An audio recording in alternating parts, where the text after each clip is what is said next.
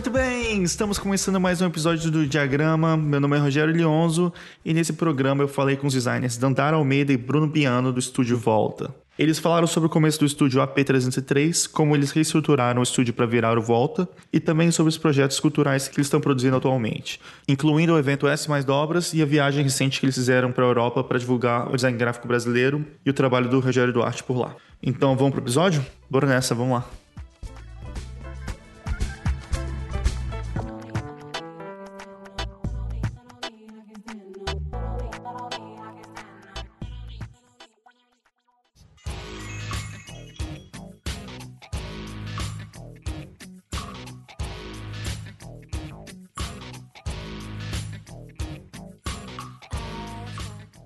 Voltamos com mais um diagrama e hoje a gente tem a casa cheia. Eu vou falar com a Dandara Almeida e com o Bruno Biano do Estúdio Volta. Sejam muito bem-vindos ao diagrama. Ah, que massa. Obrigadão, Rogério. Super obrigada pelo convite. A ideia é incrível, incrível e hoje a gente acompanha todos logo que sai e é um prazer estar aqui agora.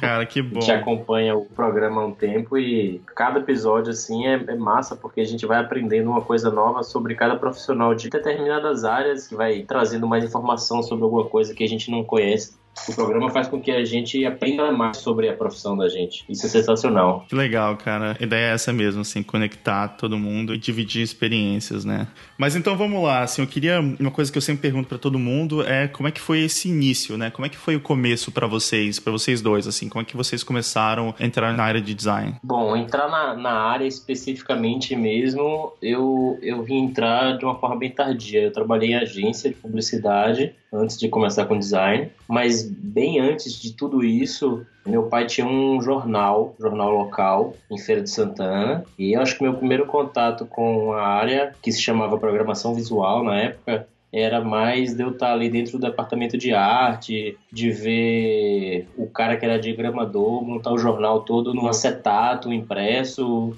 e recortando com estilete, colando com adesivo. Então aquilo ali de alguma forma me encantava, né? Eu já tinha uma tendência para brincar com ilustração, e aí eu fiz faculdade de web, mas cansei, depois desisti. É, fiz faculdade de design também, desisti, e acabei me tornando autodidata totalmente uma vez do lado de Dandara, que ela pode falar melhor. É, então, eu sou de Juazeiro, do interior da Bahia, lá no norte, divisa com Pernambuco. E na época do terceiro ano eu tinha muita dúvida do que eu queria, não, não tinha ideia de nome, de profissão, de nada. E aí um belo dia eu assisti uma entrevista com Hans Donner na TV. Ele estava explicando o que era que o designer fazia. E aí eu fiquei louca.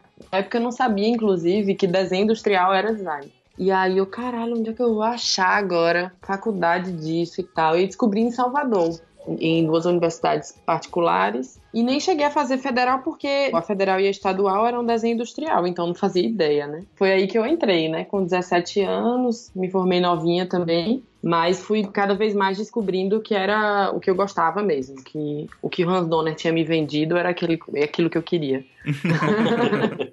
Mas, resumidamente, foi assim. E foi nessa faculdade que você conheceu o pessoal que depois formou o Consanguíneo? Isso, isso. Foi na época da faculdade. E como é que era isso para vocês? Vocês aproveitaram, assim, esse período da faculdade para fazer projetos para outras pessoas? Como é que vocês começaram também a trabalhar e fazer coisas, assim? Na verdade, eu acho que um, um grande ponto, assim, é, pelo menos na minha carreira, assim, e eu acho que na de Biano também um pouco, é, muito forte foram os N-Designs, né? Esses encontros de estudante foi o que deu um, assim, uma reviravolta assim, na minha cabeça.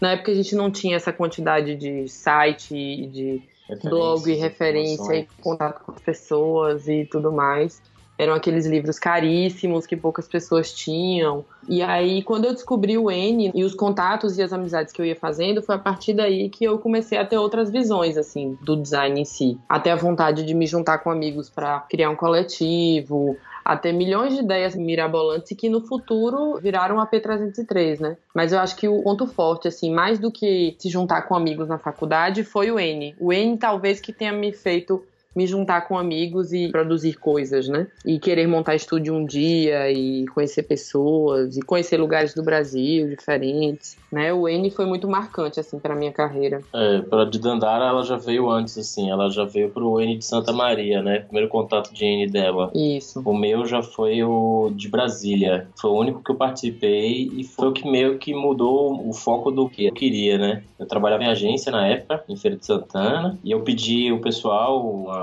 liberação para passar uma semana no N de Brasília, que ia ter um evento de profissionais e estudantes se encontrando em Brasília para discutir design e tal. E eu não estava ainda meio que envolvido com design, né? Eu estava mais na parte de publicidade, de, de agência, e de alguma forma, cara, aquilo ali, sim, me sugou para dentro do design totalmente que eu não quis mais de jeito nenhum trabalhar com publicidade. Eu vi que tudo que eu queria realmente estava relacionado à parte de design. E aí tem uns encontros engraçados assim que acontece que nessa no N Design de Brasília, eu tava durante os intervalos dos eventos assim, eu tava fazendo colagem de sticker na rua e de repente um cara muito grande assim chegou perto de mim assim, abrindo a mochila e eu, mano, e aí, você tá colando esses stickers aí? Eu achei que o cara ia me pedir um sticker do, dos que eu tava colando. Eu falei, tô, tô colando aqui uns stickers. Ele falou, pô, posso colar junto com você? Eu, pode sim. E aí a gente saiu andando assim e a gente trocando a ideia, o cara me falou o nome dele, eu lembrei que em algum momento eu conhecia ele do Fotolog, que a gente sempre mantinha aqueles contatos de Fotolog, de street art que, que a gente vai acompanhando e o cara de alguma forma assim me lembrava alguém que eu já tava seguindo e de repente eu descobri que esse cara, quando eu chego em casa no computador e eu acesso o Fotolog, eu descobri que o cara era e no momento que encontrei ele me falou que ele era estagiário do coletivo. Era o João Lavieri. Putz, que massa. Que na época era estagiário que na época do era coletivo. estagiário do coletivo, em 2006. Então, de alguma forma, isso sim, você vê como as conexões vão se formando ao longo do tempo através dos N designs, assim. Você vai não só criando amizades, mas você vai criando contatos que ao longo da sua carreira profissional são profissionais que de alguma forma vão te conectar com alguém ou você vai se conectar de novo com ela, talvez para algum serviço ou ou para alguma ajuda de alguma forma, porque está bem mais próxima de você relativo ao, ao projeto que você está, né? Como já aconteceu várias vezes da gente se conectar com o Mark, com o pessoal da Nitro, com o próprio Henrique Nardi, com a Vanessa do coletivo, com o Marcelo, assim, são pessoas que a gente vai se conectando porque a gente foi se encontrando ao longo do caminho nesses eventos, assim, bem antes de palestrar, Uhum. de ir para palestrar e se encontrar. Então isso de alguma forma é, é bem marcante, assim, os designs são de alguma forma é, essenciais, eu digo, assim, na vida dos designers no Brasil. Eu acho que quem tá fazendo design, quem tá na faculdade, em algum momento acho que tem que dar uma pausa e, e participar de um evento para poder ter essa experiência de vida. Total, cara. E é engraçado que você consegue ligar esses pontos depois também, né? Olhando pra trás, né? Eu tava até pensando aqui agora, assim, porque eu conheci a Dandara no InDesign de 2005, de São Luís. Isso, exatamente. Nós dois tínhamos tipo, uma barraquinha no bazar. Exatamente. E daí depois eu participei da organização do InDesign de Brasília, né? Esse que você foi. E que foi o que eu conheci esse ano. Ah, foi lá que vocês se conheceram? Foi, foi. A gente se conheceu lá, mas a gente não começou a namorar lá. Foi contato pós-N-Design, mais uma coisa que o N marcou em nossa vida, né? Que massa. E então como é que foi? Vocês depois começaram a P303 e como é que foi esse começo assim pra vocês, né? Como é que funcionou essa ideia e como é que vocês começaram o estúdio? A gente trabalhava em agência, os dois, né? Quer dizer, Dandara trabalhou muito mais tempo em estúdio de design em Salvador. E o último trabalho dela foi em uma agência. Como no- designer, né? Como designer, no setor de design. E eu trabalhei em agências e no final dos meus contatos profissionais lá, eu trabalhei em alguns, dois, três estúdios de design em Salvador. Mas o AP303 surge basicamente, assim, pelo impulso de não querer mais trabalhar no mercado local, né? Eu fui demitido, acho que de duas ou três agências e estúdios, não por problemas que eu causei dentro das empresas, mas porque, assim, acho que minhas ideias não se adequavam muito ao que o pessoal queria fazer naquele momento. E aí eu, eu lembro de ter chegado em casa e a gente tá trocando uma ideia sobre isso, e a gente já ter trabalhado em quase todas as agências e estúdios de Salvador, e não ter mais muito para onde ir, né? Uhum. E aí, de uma maneira, o AP33 surge meio como uma válvula de escape mesmo, para a gente fazer alguma coisa que a gente já queria fazer, mas que não existia possibilidade porque os projetos dentro das empresas que a gente trabalhou não absorvia nenhuma dessas formas, dessas ideias, dessas loucuras que a gente queria fazer, né? Das, dessas experimentações, de aprender alguma coisa também e querer aplicar dentro de um projeto.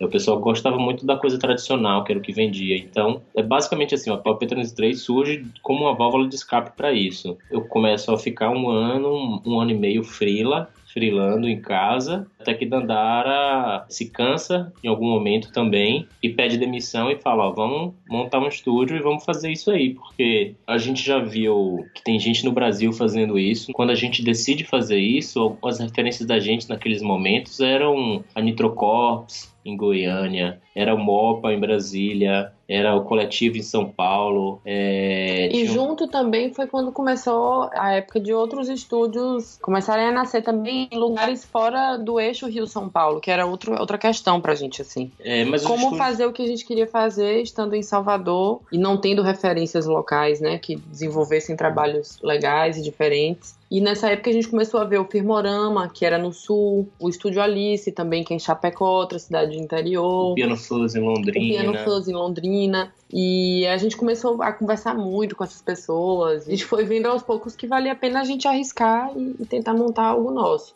Mas que começou de uma forma também bem despretensiosa, assim, né? Como o Biano já tinha sido demitido, a gente conversou e falou: ah, não, fica em casa, vamos fazer frila, vamos ver no que, que isso vai dar, é, vamos construir um portfólio. Eu fui tentando me organizar, inclusive financeiramente, para sair da agência que eu trabalhava, mas não tive saco para aguentar o que eu gostaria de ter segurado. E aí foi que a gente resolveu meter as caras mesmo, né? É, a pretensão realmente não era ter um estúdio de design, é. era ter um portfólio que aquilo ali de alguma forma representasse o que a gente estava fazendo e que a gente conseguisse divulgar aquilo e viver daquilo ali. E isso de alguma forma foi crescendo, né? E se tornando o estúdio mais tarde. E qual é o motivo do nome AP303? O AP303 era o apartamento que a gente morava na época. Que na verdade a gente deu nome ao Flickr, que na época o Flickr bombava muito, assim. Era uma rede social onde tinha um compartilhamento de trabalhos você fazia muitos contatos também profissionais. E na época era a nossa plataforma de divulgação. E aí a gente só veio assim dar as caras como estúdio quando uma vez o pessoal da revista Computer Arts encontrou a gente no Flickr e convidou para fazer parte de uma matéria, que era uma matéria de capa, chamada algo do tipo As 10 Novas Estrelas do Design. E aí foi que a gente falou, velho, a gente precisa ter um site, a gente precisa ter cara de empresa, e agora fudeu, a gente só tem um Flickr. Foi que a gente começou a dizer, foi o sacode, assim, que a gente precisava, né? Uhum. De não, vamos, eu acho que rola, uma pessoa que a gente nem sabia que existia, encontrou a gente no Flickr e eu acho que é isso aí, vamos investir nisso. Aí foi quando a gente, de verdade, assim, resolveu apostar na coisa, né? E a nossa matéria era muito engraçada, porque como eram sócios casados, era... Nunca esqueci o título, era A Força do Amor. A gente dizia que era título de novela mexicana, assim. Era muito engraçado. E aí, quando a gente abriu também, que viu a galera que tava de caralho, velho, como a gente é muito ousado, sabe?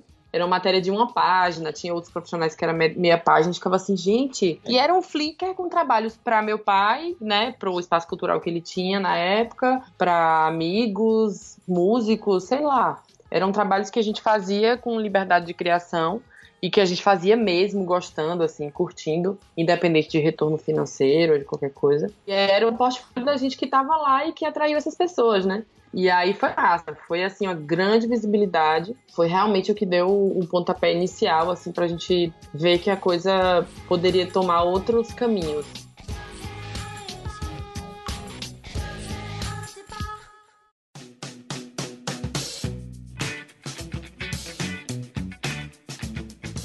Vocês depois acabaram continuando fazendo trabalhos para projetos culturais, bandas, né? Eu lembro que vocês fizeram, começaram a fazer uns trabalhos para clipe, né? Até pro Nação Zumbi, né? É, a gente te, sempre teve uma ligação muito forte com trabalhos culturais, né? Primeiro porque eu vim de uma casa onde é muito se vive disso, né? Meu pai, minha mãe, minhas irmãs, todo mundo é da área. Então eu já comecei com essa experiência de criar para esse universo. E junto a isso também tem as afinidades de Biano. Biano antes trabalhava muito como frila, fazendo capa de disco para bandas em Salvador, site. Então sempre teve uma afinidade muito forte da gente nesse sentido, né? E acabou que quanto mais a gente, é, o nosso portfólio portfólio fantasma, digamos assim, que não era tão fantasma assim, acabou atraindo muito, né? Acabou filtrando. A gente sempre dizia isso, que era aquele portfólio que tinha filtrado os clientes. E aí começou a surgir muita produtora cultural, muito diretor. Então, a partir daí, a gente fez pro Nação Zumbi um, um lettering animado para uma série, acho que era de três vídeos, não era de show.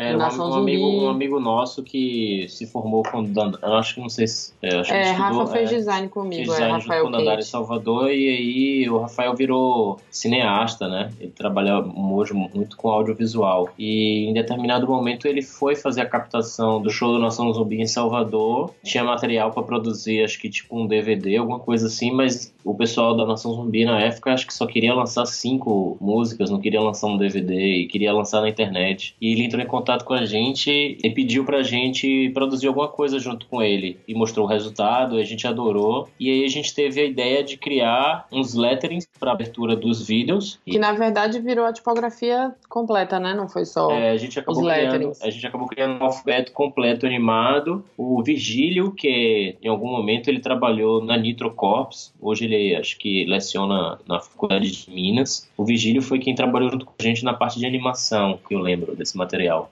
Foi muito legal fazer isso. O retorno foi muito divertido, cara, das pessoas descobrirem, trazerem projetos, mostrando isso pra gente e, e de alguma maneira, assim, sem saber que a gente tinha feito, pedir aquilo ali como referência. O projeto foi parar em uma, uma computer art especializada sobre tipografia. Foi muito legal. Aquela fase foi muito divertida. A gente fez lettering também de abertura para o seu Jorge Almaz, também a convite do Rafael Quente, que era para uma abertura também de vários vídeos de um show do projeto que era o seu Jorge junto com uns caras da Nação Zumbi que se nomearam Almaz. E, pô, foi muito legal. Essa época foi muito legal. A gente trabalhou muito com motion nessa época. E vocês então faziam bastante design, né? Faziam essa parte bastante mexer com tipografia, marca e tal, ilustração, né? E começaram a fazer bastante coisa de motion também, né? A gente sempre foi meio maluco e workaholic, assim. Quando a gente montou o estúdio, a gente tinha uma sede de aprender e de querer fazer coisas como animação. Animação a gente era louco para trabalhar, sempre tinha dificuldade de encontrar parceiros, e aí a gente não meteu as caras e, e começamos a fazer.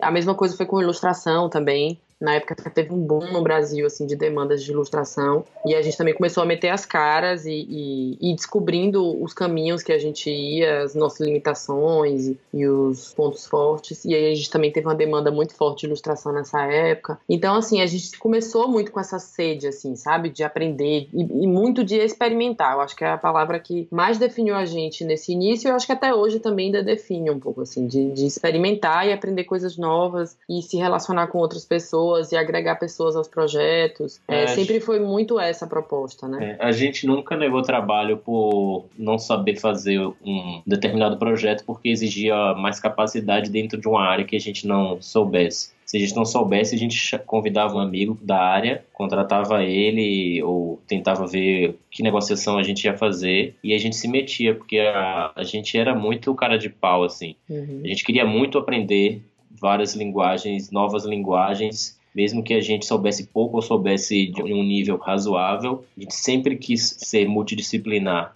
sem saber nem na época o que era ser multidisciplinar. Isso. E acaba que também virou uma questão de sobrevivência, assim, para um estúdio de design no Brasil, né? Era muito complexo a gente ter um formato onde a gente trabalhasse somente com identidade visual ou com internet, enfim. E aí juntou uma coisa a outra, né? É, já existiam mercados segmentados em Salvador, de web, de empresas que trabalhavam com identidade visual, e a gente não queria ser só uma empresa que trabalhava especificamente com determinada isso. área de design. A gente queria é, extrapolar isso, porque as isso. referências da gente eram as referências que trabalhavam com bastante coisas, assim. Então a gente queria também estar tá dentro daquilo ali, estar tá experimentando, estar tá vendo projetos que a gente fizesse e tivesse resultados que não fosse somente em determinada área. Isso. É. E, e, sempre foi um desafio assim para a gente viabilizar né, essas parcerias, porque muitas vezes a gente contava com profissionais excelentes assim de São Paulo que tinham outra tabela de preço muito diferente da da gente em Salvador e que a gente fazia trocas e permutas e troca de serviço para poder tentar ter mais essas pessoas próximas da gente nesses projetos, para construirmos juntos e viabilizar para o cliente também, né? Porque na, a conta não fechava, né?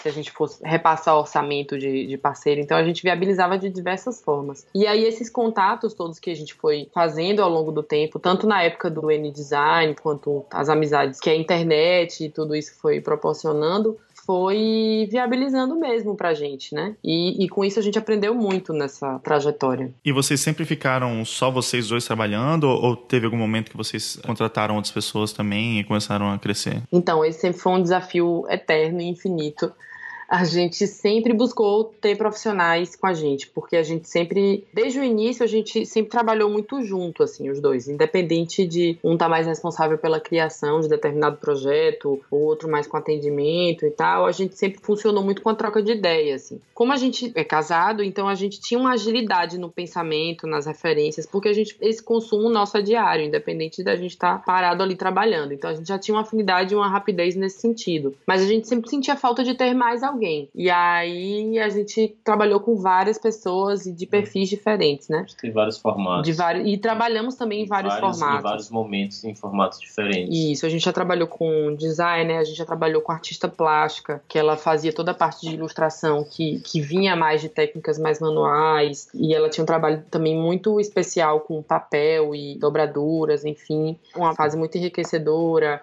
já tivemos equipe com jornalista, com diversos formatos, mas a gente sempre teve muito essa vontade de ter equipe, sabe? De dividir e trocar ideia. Desde o início do AP13, a gente começa sendo uma dupla mas sempre quando surgia projetos que a gente queria criar coisas novas e não tinha a capacidade de desenvolver só os dois, a gente convidava, chamava alguém. Eu lembro que em 2010 a gente saiu do apartamento. Acho que sim, é 2010. É, em 2010 a gente sai do apartamento e a gente vai a convite de uma produtora que hoje é cliente da gente, que chama Cavalo do Cão Filmes. A gente vai dividir sala com eles. E nesse momento, assim, é, acho que talvez seja o momento em que o estúdio começa, de alguma forma, ter mais um fluxo maior de pessoas trabalhando, porque é meio chato sempre você estar tá chamando alguém para dentro da sua casa, né? Por mais que seja um escritório, você não quer que todo mundo esteja circulando dentro da sua casa, né? Uhum. De uma forma linda, é sua casa. E aí, é, dentro desse esquema de dividir com a produtora de cinema,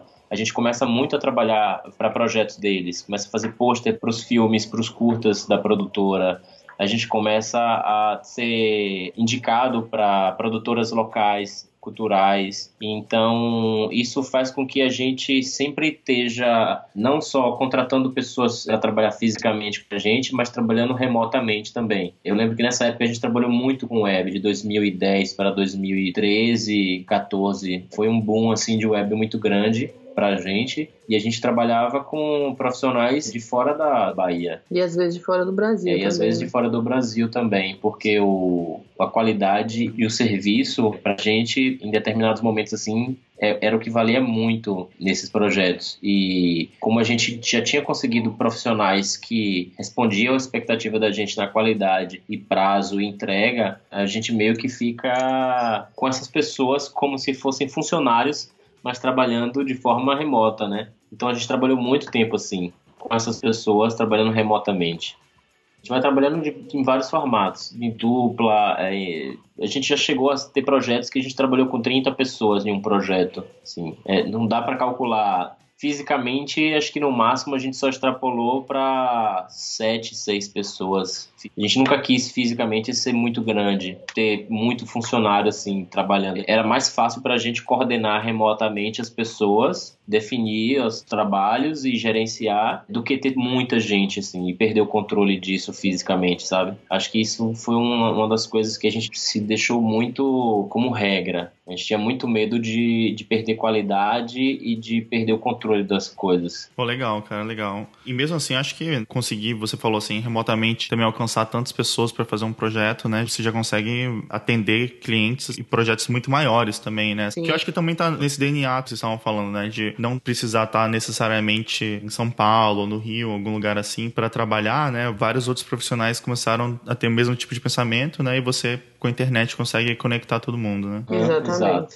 exato. Legal. Tanto clientes quanto parceiros também, né? Uhum, né, com certeza. E uma coisa que vocês sempre fizeram, que eu acho legal, é que eu sempre senti uma, uma necessidade de vocês, assim, de compartilhar também conhecimento e tudo, né? Tanto dando palestra, mas também dividindo referência, assim, no Facebook ou coisas assim, sabe? Participando de uma conversa para trocar ideias mesmo com outras pessoas, né? Eu, eu sempre vi vocês como pessoas muito ativas, assim, nessa conversa com outros estúdios e com outras pessoas no design. Eu acho que um pouco dessa falta que a gente sentia de ter um mercado mais aquecido, digamos assim, em Salvador, foi fazendo com que a gente buscasse isso muito fora, né? E daí começou essa necessidade da gente. Durante um tempo a gente foi muito convidado para participar de palestras, apresentando cases do estúdio, contando um pouco da nossa história. E a partir daí a gente foi conhecendo muita gente e sentindo a necessidade de ter essas pessoas mais próximas. E isso foi gerando muitas coisas, assim, muitas ideias em nossa cabeça, né? A gente chegou a palestrar, acho que mais de nove estados, palestramos numa edição do TEDx em Pixel Salvador,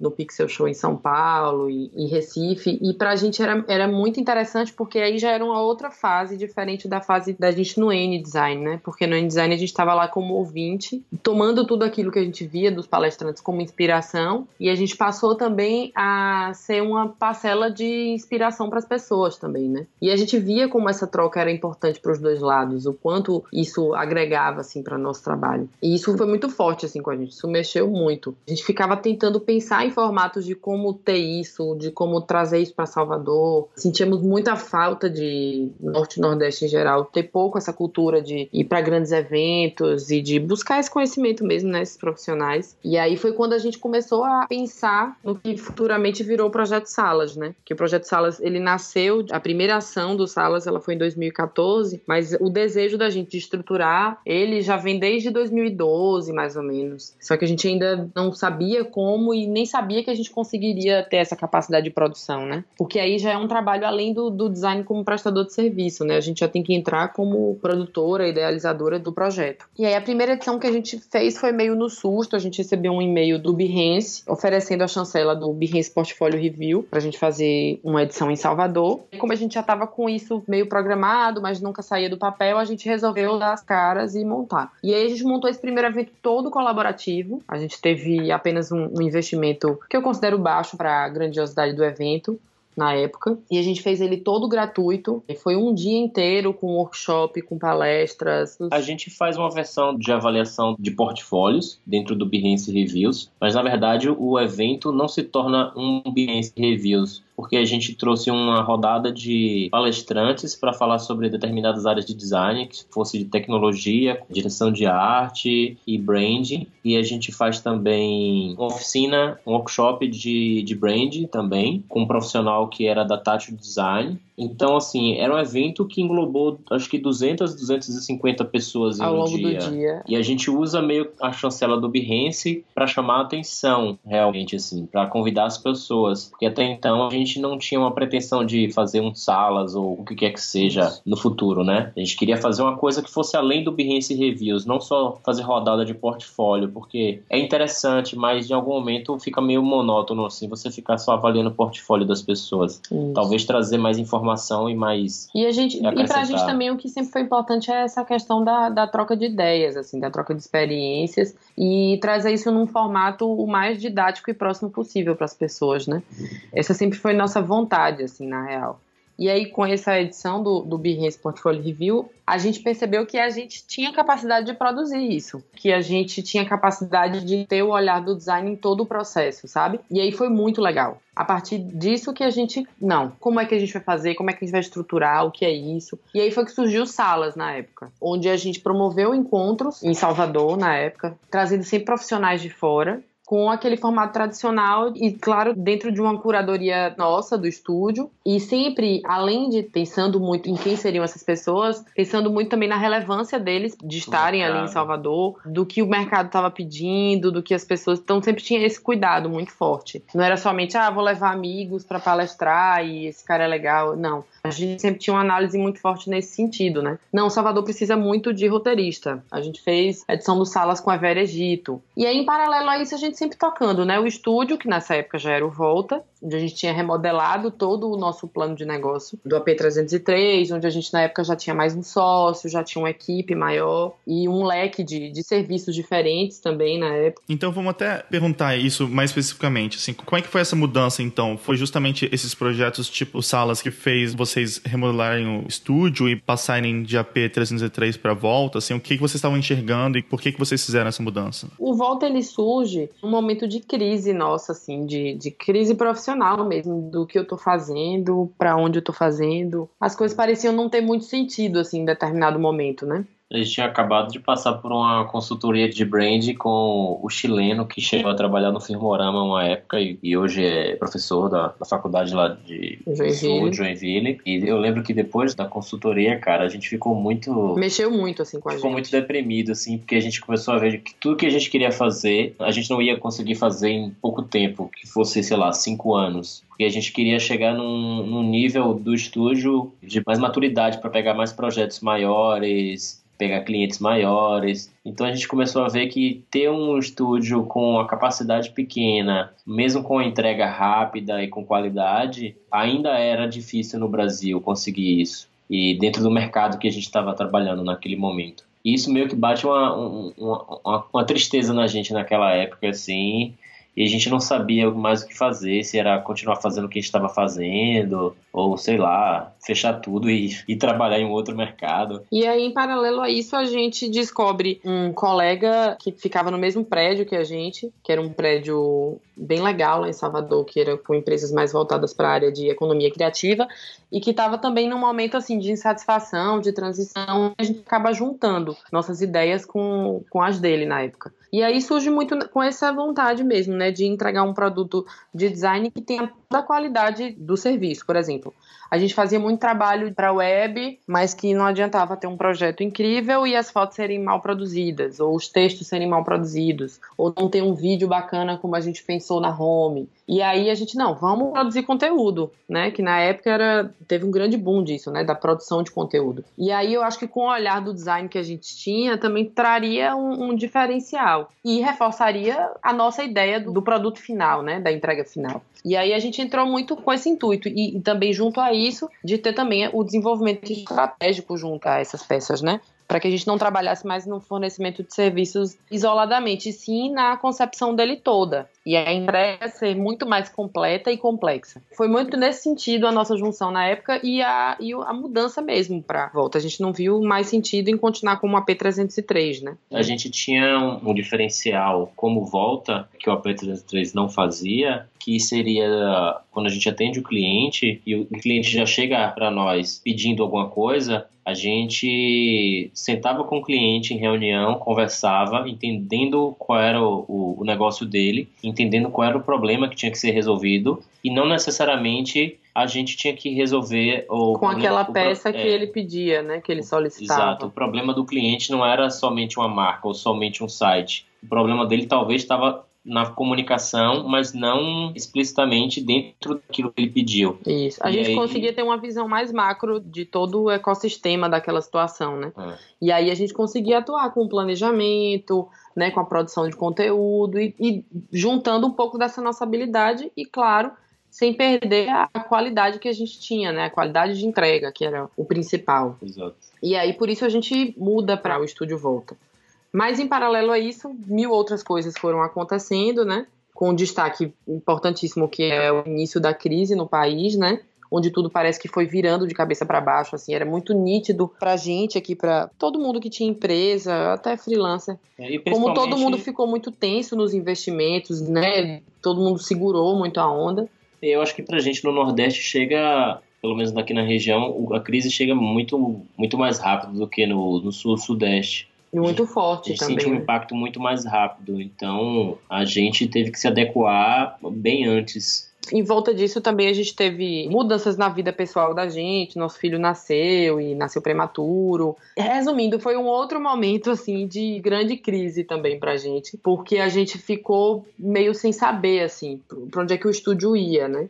porque também o mercado de Salvador não estava é, se, é, se, adequando tão bem a esse formato, porque você precisa ter uma grana para você investir em estratégia, para você investir em conteúdo. e a gente não tinha uma gama de possibilidades de clientes. Nesse momento a gente resolve remodelar tudo e dar continuidade aos salas também. E aí a gente diminui estrutura, a gente começa a repensar no que a gente está produzindo, para quem a gente está produzindo, tudo novamente, né? E junto a isso tudo, a gente sempre teve muita vontade de produzir produtos e projetos nossos. Mas dentro das nossas limitações como designers, a gente nunca conseguia colocar isso para frente. A gente, ah, não, vamos procurar uma produtora cultural, que mas a gente não conseguia chegar e formatar. E aí que a gente começa a, de fato, encontrar novos parceiros que surgem inicialmente como clientes, né, contratando a gente para fazer prestação de serviço para projetos culturais, que também era uma área que a gente sempre teve uma identificação muito forte, para a gente sempre fez muito sentido de trabalhar. E a gente sempre se satisfez mais com projetos para a área cultural do que para a área Exatamente. iniciativa privada, né? Exatamente. A liberdade de criação é muito maior. É. E no final também eu acho que o intuito, assim, de para quem que a gente está entregando aquilo, Exato. sabe? A contribuição do trabalho sentido. do design, assim, para cultura, para acesso, para atrair as pessoas ao teatro, à música, ao que seja. Isso pra gente sempre acabava sendo muito mais prazeroso, né? E aí que a gente começou a finalmente conseguir entender e viabilizar projetos que não fosse somente a partir da iniciativa privada e da formatação tradicional, né, de, de fazer um curso, porque também ao longo das edições do Salas a gente começou a ter um problema sério, que era como a gente tinha uma agenda muito formatadinha por mês, às vezes com mais de um evento por mês, a demanda de Salvador não conseguia atingir assim, a gente tinha pessoas interessadas, mas às vezes as pessoas não tinham dinheiro para acompanhar mês a mês os eventos. E aí a gente ficava, poxa, mas como seria legal a gente conseguir formatar esses eventos que envolvesse mais pessoas, que eventos fossem gratuitos, como a gente conseguiu fazer o Behance, e que em paralelo a isso a gente também tivesse um retorno financeiro, porque, claro, era muito prazeroso, mas também era muito trabalhoso, porque além de toda a parte de design e de, de conceito e de curadoria, a gente tinha toda a produção por trás. E foi aí que a gente começou a desenvolver uma parceria, depois de já ter feito algumas edições, como a edição com o Rafael Coutinho, foi incrível. É, foi uma semana de workshop. A Veregito, como eu já citei, de desenvolvimento de roteiro. Com Vanessa Kinoshita, que é uma designer baiana, mas que na época estava morando em São Paulo, fez uma de hand lettering. A gente começou a fazer outras edições que foram os lives na fanpage do Salas, com profissionais também, dentro sempre desse pensamento da curadoria, sabe? De o que eu quero, o que eu acho que está faltando os profissionais de Salvador, do Brasil, ouvirem, sabe? Quem a gente pode chamar para essa conversa? E aí o live entrou como uma forma também de viabilizar isso de uma forma gratuita e com acesso, né, para mais pessoas. E a gente teve a primeira edição com, foi com o Felipe Rocha, que foi muito legal. na época ele ainda estava trabalhando na, no Sagmaster. Tivemos com a Isabel Andrade Lima também, que é uma recifense que mora atualmente em São Paulo, que tem um trabalho incrível. O trabalho dela é, é muito forte na identidade do Carnaval de Recife e a gente queria mostrar para as produtoras locais, para a Secretaria de Comunicação de Salvador, como era realmente fazer uma identidade visual, gráfica de um evento, de um carnaval, com qualidade, com ilustração. E que com toda a carga cultural que aquilo ali pedia. cultural, sem necessariamente ficar usando fitinha do Senhor do Bonfim, é, estereótipo baiano, sabe? O trabalho dela é muito forte e a gente convidou ela nesse sentido. Teve a Tânia também, da Tátil Design, que aí já veio com uma carga mais de experiência, né, com um trabalho mais focado no desenvolvimento da marca da Olimpíada, das Paralimpíadas. E junto a isso a gente começou a desenvolver essa parceria com, com as produtoras culturais. E foi daí que a gente começou a entender como a gente poderia viabilizar esses eventos maiores e que tivesse um custo baixo ou nenhum para os participantes. E daí surgiu a primeira edição do S mais Dobras, né?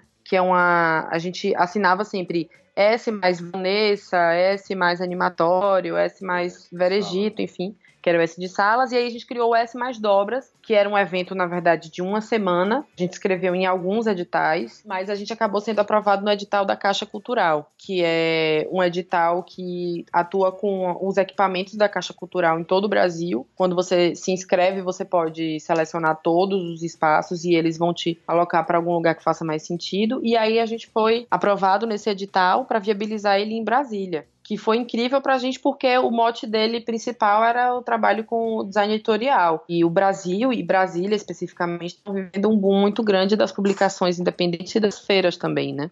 Então, a gente conseguiu realizar esse evento em julho, lá em Brasília, que teve uma quantidade de inscritos absurda, presença também dos participantes também muito assídua no evento e a gente conseguiu reunir é, Laine Ramos, o Paulo Chagas, a Luciana Fatini, Luciana Fatini, Márcia Signorini, o João Varela do Lote 42, uma galera muito forte no, no mercado editorial nacional, que está fazendo muita coisa aí legal.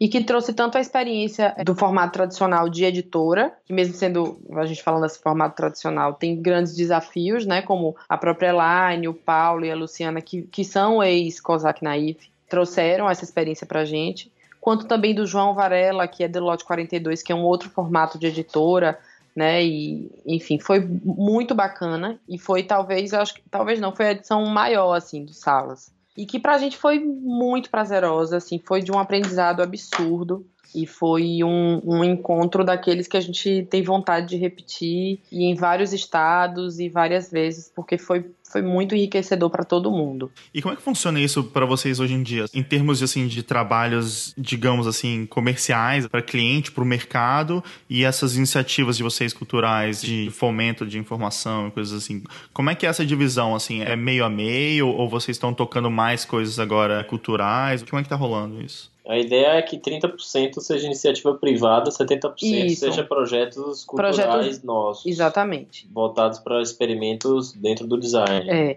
E que eu acredito que tem tido uma crescente muito grande, assim, de 2016 para 2017 a gente já conseguiu aumentar bastante a quantidade de projetos, né? E até dentro dos projetos comerciais do estúdio, a gente tem tido muitos projetos culturais, aí como prestadores de serviço e não como idealizadores. Então, assim, a gente está conseguindo atingir nossa meta, né? De digamos é, assim. Eu diria que acho que a gente já está numa fase de mais ou menos 50-50, assim. É. E aí, em paralelo a isso, veio a mudança toda, né, do estúdio volta, como eu falei antes. A gente voltou a trabalhar em casa, num esquema home office. Continuamos trabalhando com a equipe online como a gente já fazia e sempre fez, né, desde o início, só que talvez agora ainda mais forte. E a partir daí a gente começou a ver que o lugar onde a gente estivesse morando não necessariamente teria relação com isso. E aí a gente se desligou de Salvador. Eu sempre tive uma resistência muito grande a isso, sempre amei, mas assim, Salvador em alguns sentidos não estava mais fazendo sentido pra gente. E atualmente a gente está morando no interior da Bahia, mas mais estando fora do que aqui, né? A gente diz que aqui é a nossa base de apoio mas ao longo desse um ano que a gente fez essa mudança, a gente já está viajando a cada dois meses, digamos assim, tanto com projetos nossos quanto para atender clientes de fora, né?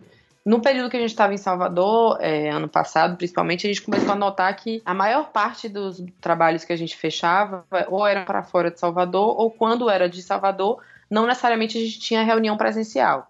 E aí a gente começou a pensar nisso, né? Bom, então não importa muito onde a gente esteja. É voltar num lugar que a gente esteja mais satisfeito. No momento a gente não estava muito feliz em Salvador. Que a gente tenha uma vida mais tranquila, mas que também possibilite a gente estar sempre fora, né?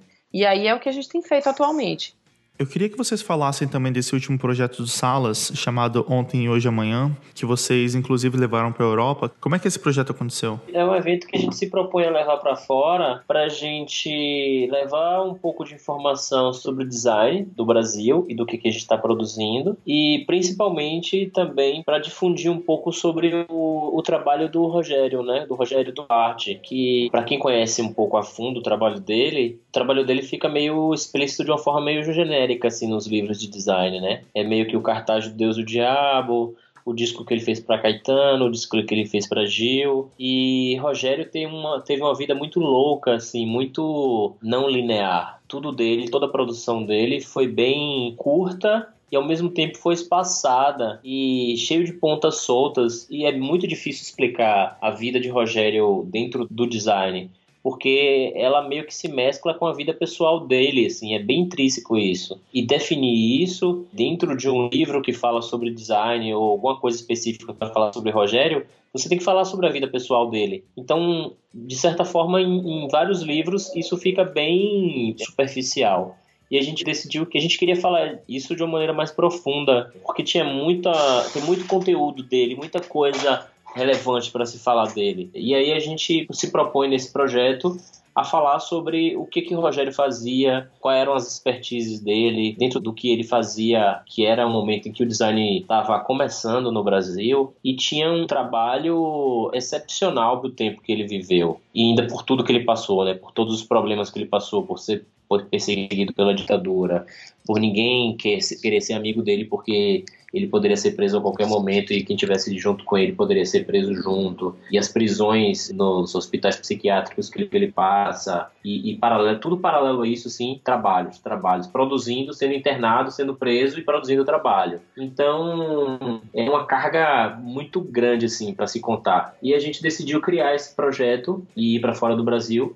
contar isso porque a gente viu que era um desejo nosso, mas também era uma forma de falar um pouco sobre o design brasileiro, da forma que a gente queria. E em 2016, Rogério Duarte faleceu, né? E ele sempre foi um objeto de estudo muito grande da gente, tanto ele quanto a Tropicália, enfim, todos esses movimentos artísticos culturais dessa época, das décadas de 60 e 70. E aí a gente achou um mote legal para gerar essa discussão lá fora, para trazer nomes e produções feitas no Brasil, né? Nessa época. E aí daí é que esse projeto nasce. A gente levou uma palestra, que o foco principal era a produção de Rogério, né? Mas a gente deu uma pincelada rápida no design gráfico no Brasil. Levamos também um workshop onde a gente pega toda a carga de referência dessa, da produção dessa época para a produção de um pôster e é, acabamos conseguindo com exclusividade levar nesse projeto o filme, o documentário que foi feito com Rogério Duarte e foi lançado com ele em vida ainda, mas que é inédito. Ele só foi exibido poucas vezes em Salvador, em alguns festivais de cinema específicos,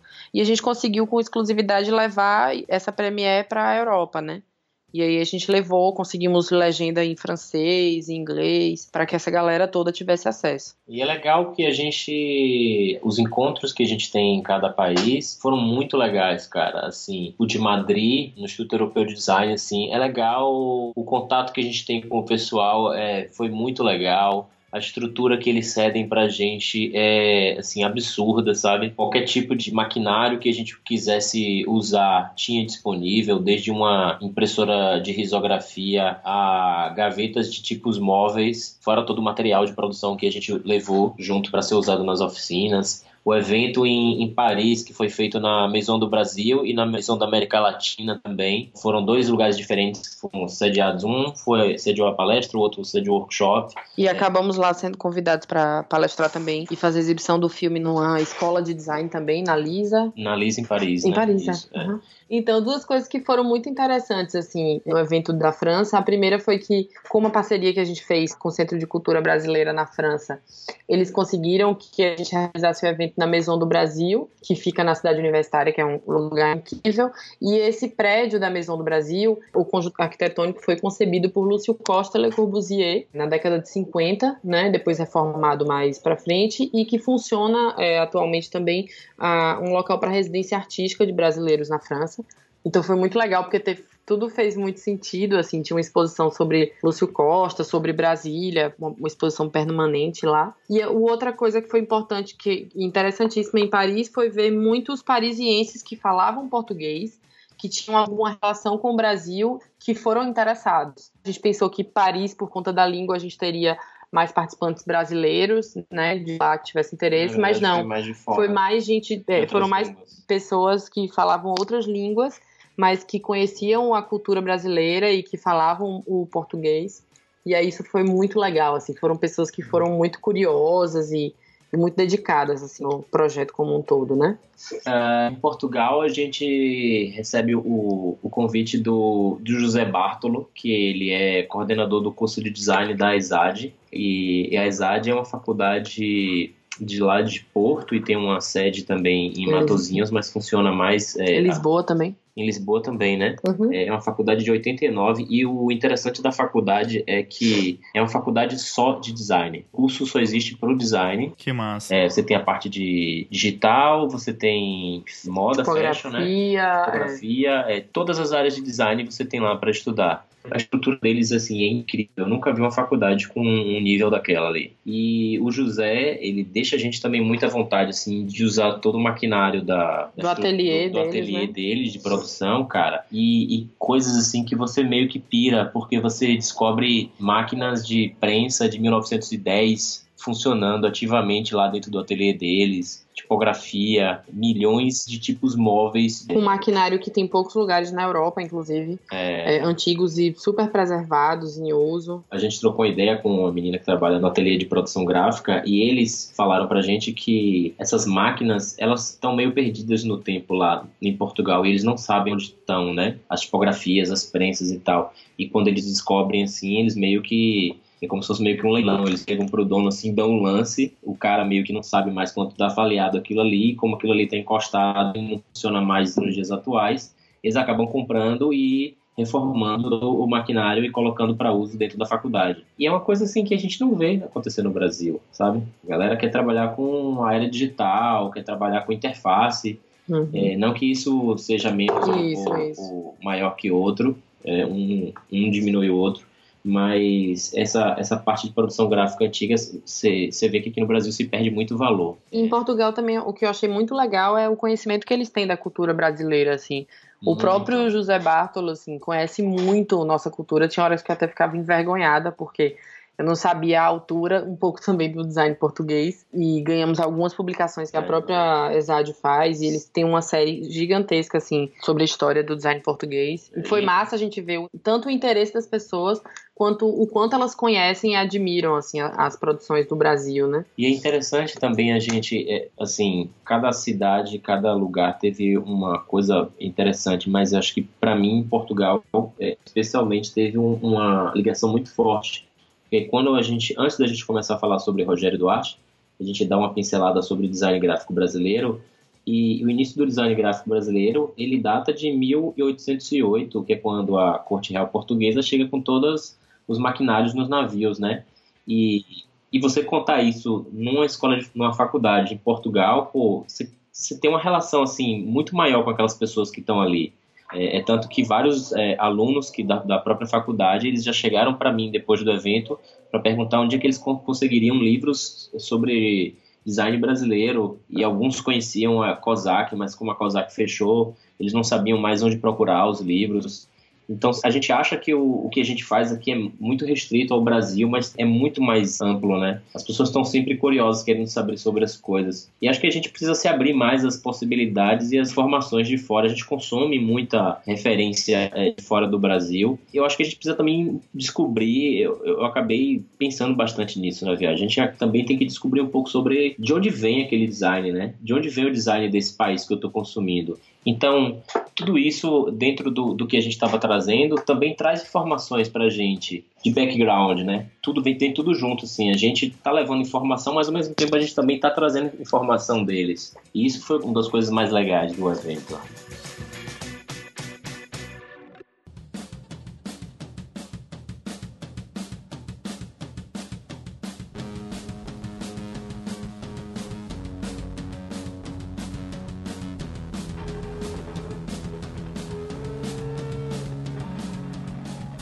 Então, gente, também queria falar sobre alguns trabalhos específicos. Um lance que eu sempre vi vocês fazendo, e é uma coisa que vocês continuam fazendo até hoje, são posters, né? Principalmente para filmes, né? Tanto curtas quanto longas, né? E queria conversar com vocês, assim, como é que isso começou e como é que vocês desenvolvem isso, como é que funciona esses projetos. Cara, isso surge desde o início do AP303, assim, essa vontade de, de produzir alguma coisa para audiovisual, né? A gente já fez eh, posters para eventos culturais no quintal do poeta, que é o, o, espaço de cultura do pai de Dandara, aqui em Juazeiro. Mas a gente queria fazer coisas para o audiovisual, assim, era um, um desejo bem grande da gente. E quando a gente começa a dividir um espaço pra, com a produtora de cinema, de audiovisual, lá em Salvador, isso começa a se tornar mais real. Eles convidam a gente para fazer uma série de posters para três curtas que eles estavam lançando e eles não tinham identidade. E aí a gente começa a fazer. Um deles era Olho de Boi, que era do Diego Lisboa, o Corte Seco, que era do Matheus Viana. Viana. E aí a gente começa a trabalhar um pouco com essa linguagem mais para audiovisual, assim, né? Que é extrapola, que é um papel maior, que não é uma papelaria, uma identidade visual é, corporativa. Isso pra gente é uma alegria grande, assim, porque começa a quebrar um pouco essa barreira de trabalhar somente com design corporativo, formato para no máximo para revista, e ter o trabalho sendo impresso numa escala maior, né? Aquilo ali é, pô, é um impacto muito maior. E aí, dentro dessa evolução do estúdio, a gente começa também a trabalhar para outras produtoras de cinema, é, outras produtoras culturais, fazendo posters de eventos culturais mas ligado mesmo ao, ao, audiovisual, a gente começa a ter, depois disso, a primeira produção para um longa, que é do Daniel Lisboa, é o primeiro longa dele, Tropicals. A gente faz o pôster, o pôster é todo ilustrado, é uma ilustração do personagem principal. E depois desse filme, a gente também recebe um convite do dono do prédio em que a gente, que a empresa é sediada, um cineasta, o do prédio é um cineasta francês, e ele sempre está ativo fazendo produções de, de longas. E um dos longas dele, que chama. É uma comédia que se passa dos anos 60, que chama Afinada Mãe da Madame. A gente, antes de criar o pôster, ele procura a gente para fazer um book de captação para o filme e ele tem a descrição dos personagens escrito, mas visualmente ele ainda não sabe como são esses personagens. E aí a gente começa, dentro da, da ideia de produzir o book de captação para ele, a gente começa a desenhar os personagens é, baseados nas características escritas que ele passa para a gente, né, do briefing. E a gente foi definindo esses personagens e, inclusive, eu acho que quando ele vai fazer o casting disso, ele procura um pouco o casting baseado nessa linguagem visual que a gente representou nos personagens. Que massa, que legal. É, isso é muito legal. E quando a gente vai produzir o pôster, aí a gente já começa a se basear nos personagens reais que foram pro filme. E que, que é... alguns só precisaram de, de breves é, adaptações, né? mínimos, porque assim, o mordomo é um cara negro de bigode, então... Com cabelo mais black, é, assim, cabelo mais black. Alto. Quando ele, a gente passa ele pra versão do filme, ele não tem só bigode, não tem a barba. Então são poucas coisas assim que começam meio que se alterar. Mas isso é muito legal, assim, a gente não esperava que isso fosse acontecer. Tem um pôster também sobre um filme que é de uma produtora franco-brasileira. O filme chama A Loucura Entre Nós. O filme trata de uma perspectiva de o que é loucura, né? Do conceito de loucura dentro de um hospital psiquiátrico em Salvador. E a cineasta e, e produtora do longa, ela já era uma cliente da gente. Ela procura a gente para produzir esse pôster. E é um pôster muito interessante porque todo filme que se produz, você tem que produzir alguma coisa, você tem que assistir diversas vezes, né? E mergulhar, mergulhar naquela história, é, né? no universo e no que o diretor ali quer passar como mensagem, né? No que você vê da produção dele e no que ele quer passar para as pessoas a partir da produção, né? E a gente faz umas duas, três propostas assim pro filme. Ela gosta das três e fica muito indecisa de qual que ia ser escolhido. Em determinado momento, a distribuidora, que é quem bate o martelo final, pede para fazer um pôster que não tem nada a ver com toda a direção de arte, tudo que está sendo feito no, no filme. E ela fica desesperada porque ela tinha gostado e, e o filme estava sendo bem representado do pôster que a gente fez. E a gente explica para ela que o filme é dela, a identidade dela, a visão dela do que está sendo representado visualmente. E aí a gente consegue convencer ela e ela consegue convencer a distribuidora de que o filme tem que ter aquele cartaz ali, e o cartaz vai, é aprovado. É um cartaz muito legal, a gente gosta bastante. É um cartaz que trabalha. Acho que é o primeiro cartaz que a gente trabalha com colagem, né? Pô, mas isso é muito legal, assim, né? Porque tem essa relação também do diretor tá criando, né? E vocês também estarem sendo chamados, assim, para nessa parte do pôster, né? Co-criarem com ele, né? Exatamente. E, e ter essa sensibilidade, né? De representar eles, mas também ser sua interpretação também do filme, né? E como melhor representar visualmente isso tudo, né? Também o desafio disso tudo junto às distribuidoras, né? Que é aquilo que o episódio da Vanessa também fala um pouquinho pouquinho, assim, da visão comercial daquilo, né? As instruções que a gente tinha, que vinham da distribuidora, elas não faziam muito sentido, assim. É tanto que a gente conseguiu depois convencê-los, né? Ah, tá, o cartaz está muito limpo, assim, ele não vai chamar atenção. Gente, bom, se você tomar como contrapartida que a maioria dos cartazes tem muita foto e é muito chamativo, esse entre os outros vai se chamar muito mais atenção pela sensibilidade do minimalismo mesmo, do não exagero dos elementos e do foco nesse personagem, né? Que é o personagem personagem mais sensível da história, né? Que traça a linha do início ao fim. E aí foi um outro desafio, né? Porque a gente ainda não tinha passado com tanta força, assim. Pois todos os outros filmes, eles seguiam mais circuitos alternativos, né? Do audiovisual. Uhum. E esse filme foi por uma distribuidora carioca e tal, um outro formato. E aí a gente teve que lidar com mais esse desafio. É interessante você tocar nesse ponto da visão do diretor, da cocriação, porque por exemplo, o Rogério Duarte, ele não gostava que interferisse no, na criação do pôster, né? Ele tinha brigas meio homéricas, assim, com o Glauber Rocha. que o Glauber interferia na criação dos posters quando era um, um filme do Glauber que o Rogério estava produzindo. Mas eu acho que, de certa forma, é, depende bastante assim, do, do, projeto, né? Por mais que você não queira que talvez o, o cliente ou o diretor não interfira no projeto, você tem que entender bem, você tem que estar tá muito ali alinhado com a visão do cara ou da mulher que está por trás da realização daquilo ali, porque senão você vai ficar refazendo mil vezes o projeto. E um projeto desse, principalmente do audiovisual, são projetos amadurecidos durante muitos anos, né? Tem toda uma trajetória até o filme existir de fato. Então, é algo que o cara já pensou, né? Que o diretor ou diretora já pensou e repensou e, e, já fez e já refez. E que precisa ser muito considerado, né? E aí eu acho que é um trabalho forte de cocriação mesmo, né? Para tentar chegar no que é esse resumo visual gráfico de uma história de duas horas, uma hora e meia, sabe?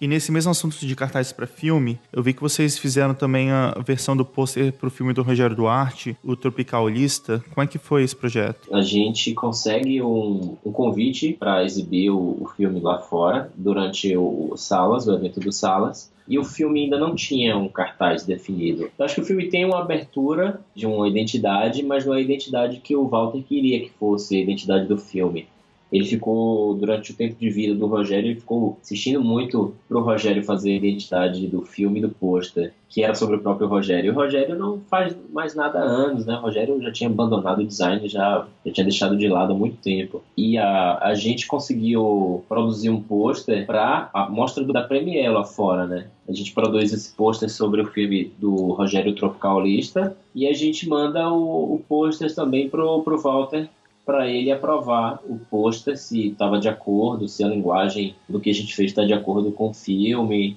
A gente explica por que, que a gente fez o pôster daquela maneira. E aí a gente está na, ainda na expectativa, né? Para ver se o pôster vai ser aprovado pela distribuidora. Porque a O2 Filmes é quem é, é responsável pela distribuição do filme. Então, o pôster acabou sendo exibido lá fora, dentro da Premiere, mas a gente ainda não sabe, assim, tá aquela expectativa. A gente não sabe ainda se vai ser o pôster oficial do filme. Tomara que seja, né? Tomara que seja mesmo, cara, porque é bem legal. Tem essa parte do Rogério Duarte em dois momentos também, né, no pôster, né? É, exato. Eu acho legal que tem uma referência também a essa parte tipográfica, né? Lembra um pouco o trabalho dele mais famoso, né, que é o Deus Diabo na Terra do Sol, o pôster, né? Mas tem esse grid em cima, né, que é bem legal isso. Exato. Exato, é. Tem, tem referências ali aos, aos trabalhos de Rogério, né? Tem, um, tem umas referências iconográficas, tem a referência da, da tipografia em duas colunas, do tipo de tipografia que é sem serifa sendo usado, tem a referência da Rogério, ele teve câncer, né? E ele acabou perdendo um olho.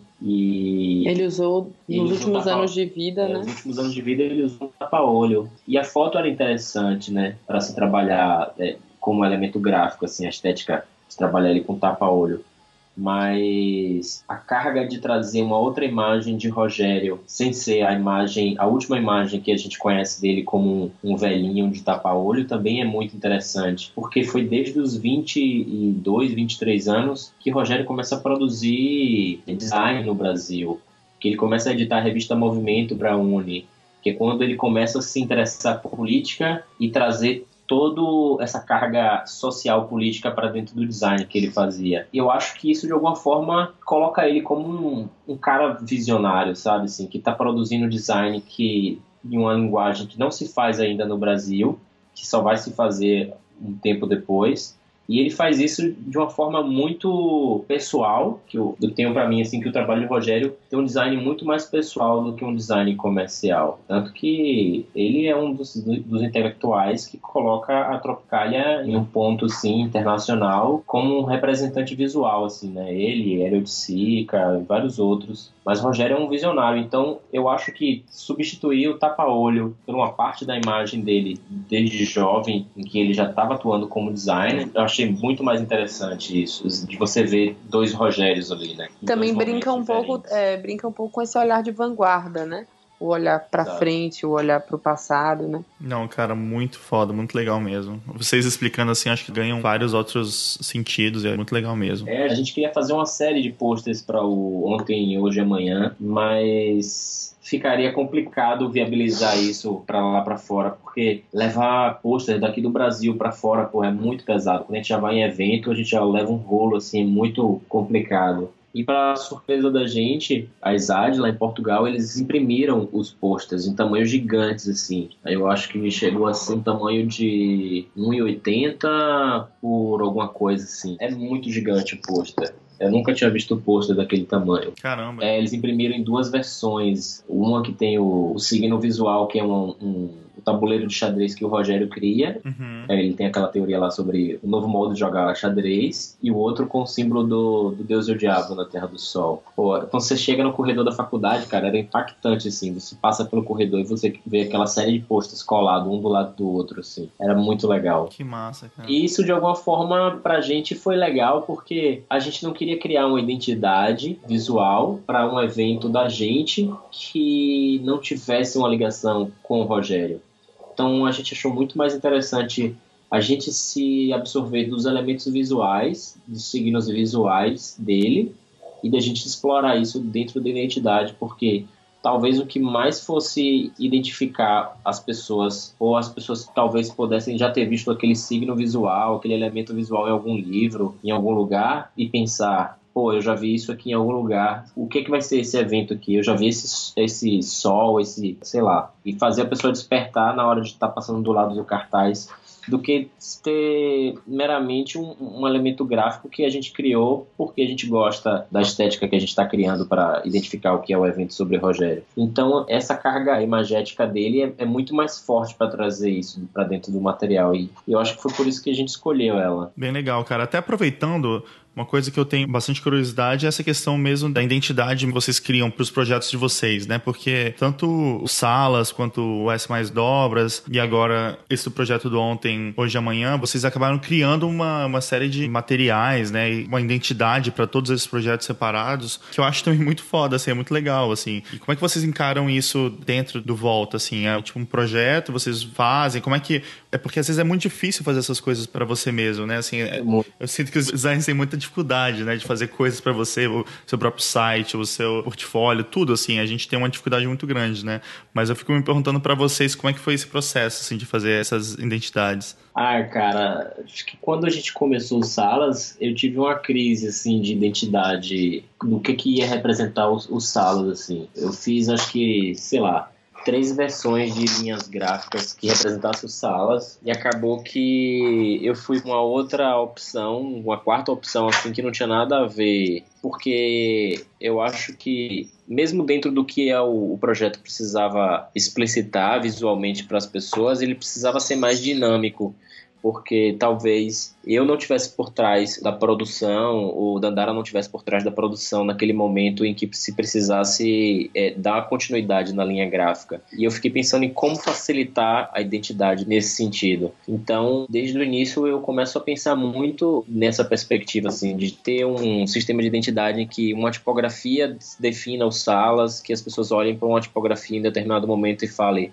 "Ah, isso aqui, sei lá, foi na época em que eles fizeram isso, eles usaram essa tipografia. Em outra fase, a gente usa uma outra tipografia que define uma outra fase para também não ficar tão repetitivo, para não parecer que sempre é o mesmo evento. E eu tinha decidido também cortar muito essa ideia, de, a gente fazia muita coisa com ilustração, e eu não queria ficar repetindo e tendo esse retrabalho de ilustração dentro do material. Porque o material precisava ser dinâmico, né? Precisava ter muito mais a informação do que uma direção de arte dentro que se mesclasse com ilustração, com tipografia e que de alguma forma ficasse bem complexo isso para se, se dividir lá na frente em outras peças. Eu acho bacana porque acabou virando um, aquele velho dilema assim, do precisa ser conceitual, mas precisa ser comercial, sabe? Uhum. E aí as alternativas mais tipográficas foi onde a gente conseguiu extrapolar um pouquinho no conceito, né? E também comercialmente a gente conseguia trabalhar nomes e lugares e, e, pessoas, enfim, dentro de uma estética muito 60, 70, assim, né?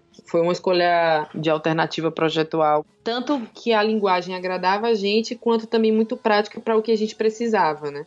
para é. os desdobramentos de peças e de informações e tal. Então acho que ele acabou sendo muito satisfatório para a gente por conta disso, né?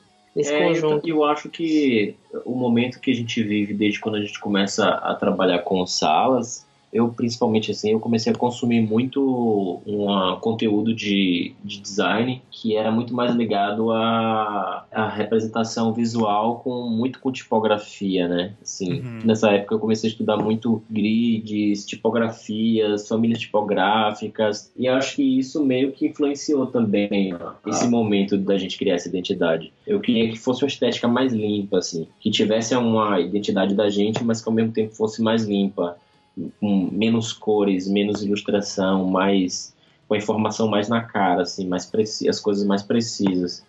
Eu acho que a gente está meio que se adequando ainda a isso esse material do Rogério talvez seja o que mais me agrada hoje que a gente fez de todos os salas. O primeiro que a gente faz, do primeiro evento, que era o Behance Reviews, a gente fez uma direção de arte com elementos, com elementos que a gente coletou e comprou na rua, frutas, objetos, plásticos que a gente pinta de, de dourado, de prata, e a gente monta uma direção de arte, fotografa, e isso acaba se tornando a, a direção de arte e a identidade visual do evento. E quando a gente começa os salas, eu comecei a pensar, porra, vai dar muito trabalho ficar fazendo toda vez uma identidade visual assim.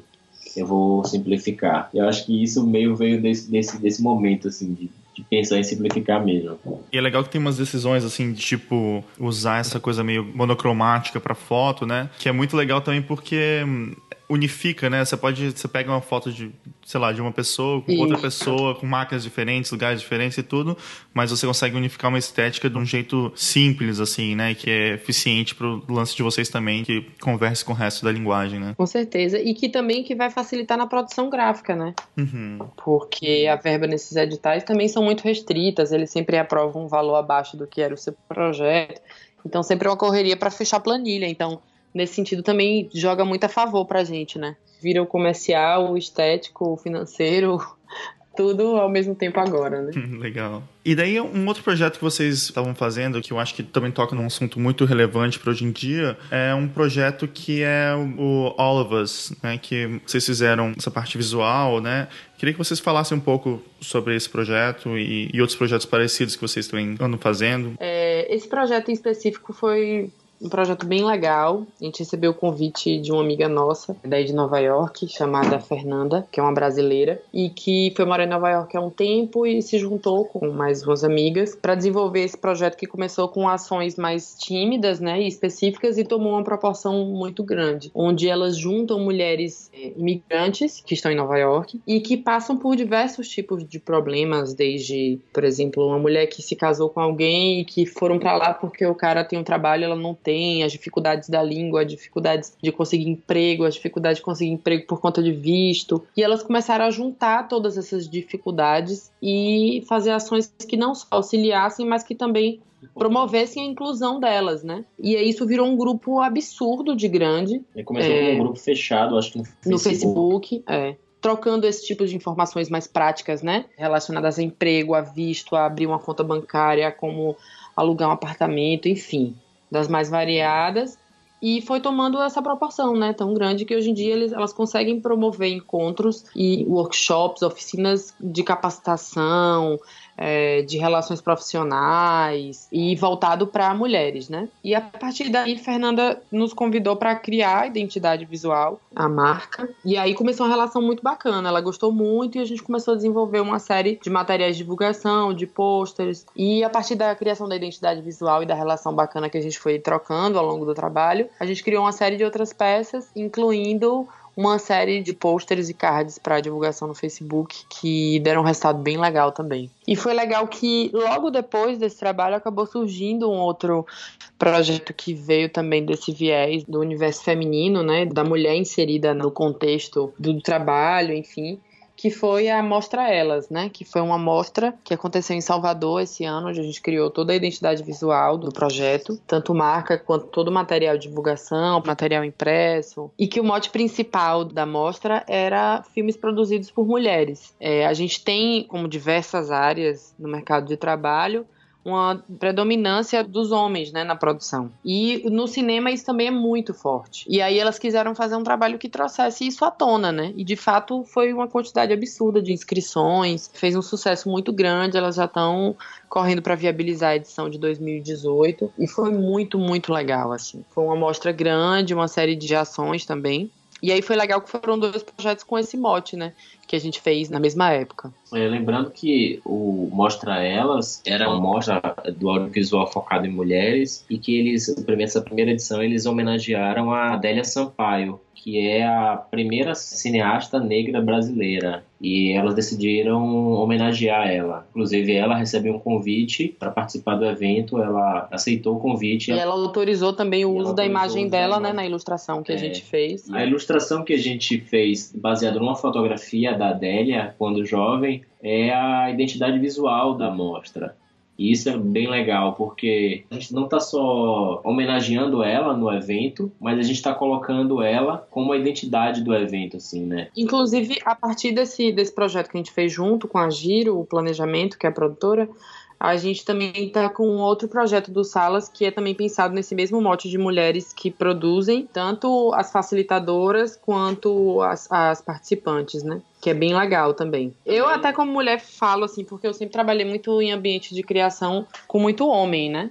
Sempre, sempre, sempre, sempre, assim. Já trabalhei em agência que tinha oito homens e só eu e a, diretor, e a diretora de criação que era mulher. Então a gente tem um mercado muito defasado já historicamente, né? E de muita desigualdade nesse sentido, né? E eu acho que uhum. ações como essas tanto trazem à tona a produção, quanto unem também, assim, faz com que a gente olhe e diga, realmente tem muita gente aí e que a gente priorize em alguns projetos e que a gente olhe mais o entorno, né? Cada vez mais, é, projetos assim interessam bastante pra gente, porque são projetos que acho que a gente se interessa muito mais em... E que assim, e são mais... projetos que trazem uma relevância é, social, cultural, sabe? Era isso que a gente achava, às vezes, um pouco vazio de na fase do AP303 principalmente, né?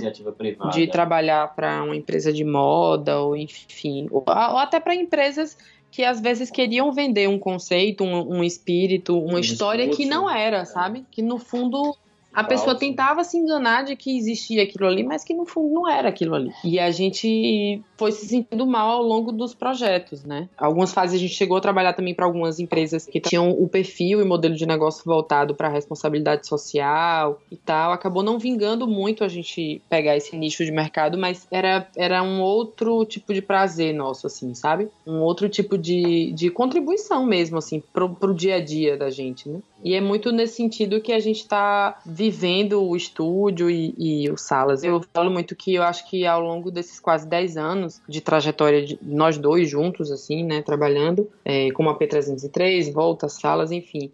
Eu acho que o que foi muito moldando pra gente é a forma de ver como viver o design e viver de design, sabe? Sim. Sair daquela formatação tradicional, né, que é uma formatação que vai caminhando para a formatação de agência cada vez mais de publicidade.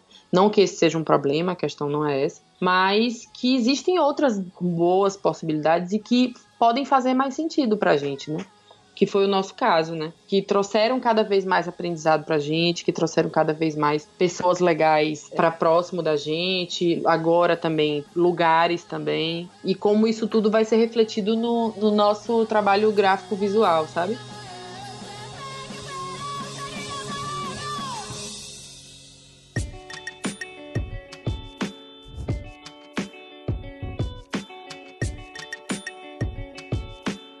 Dandara Piano, foi muito bom conversar com vocês, escutar a história de vocês, as coisas que vocês estão fazendo. Muitíssimo obrigado por dividir tudo isso com a gente e valeu mesmo, gente. Sempre, cara. E acho que você está trazendo isso agora, assim, em forma de podcast, compartilhando com todo mundo de uma forma bem acessível, porra, pra gente é muito legal. E eu lembro um pouco da, citando Vanessa novamente, do que ela falou assim, da importância de ações como essas, né? Como essa que a gente fez do Salas, essa do diagrama, de Nando Costa na época, dos meninos do bonde, da gente trazer essa produção da gente, né? De trazer a, a grandiosidade do que já foi produzido, do que tem se produzido também. Então eu acho que ações como essa só jogam a favor para todo mundo, assim. Parabéns e uma honra a gente estar tá participando dessa edição. Vida longa é, ao diagrama. Ao diagrama.